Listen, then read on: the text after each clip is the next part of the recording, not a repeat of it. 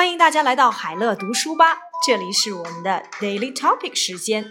今天呢，我们说的话题是乒乓球。提到中国体育，不能不说乒乓球。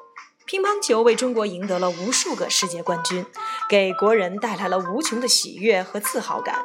乒乓球一直是中国人最喜爱的运动之一，无论在学校、社区，还是在公园、广场。都可以看到乒乓球和人们挥拍的身影，上至花甲老人，下至年幼孩童，都可以挥上几拍儿。这也是乒乓球被称为中国国球的另一原因。词汇难点：中国体育，China sports，China sports，不能不说，cannot avoid mentioning，cannot avoid mentioning，无数个，countless，countless。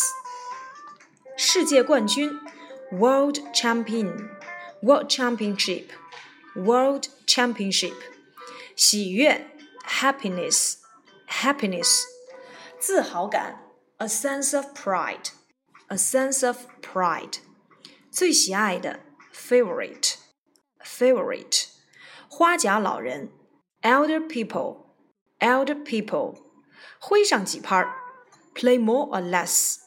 play more or less. 中国国球 Chinese national ball Chinese national ball When it comes to China sports, we can't avoid mentioning table tennis.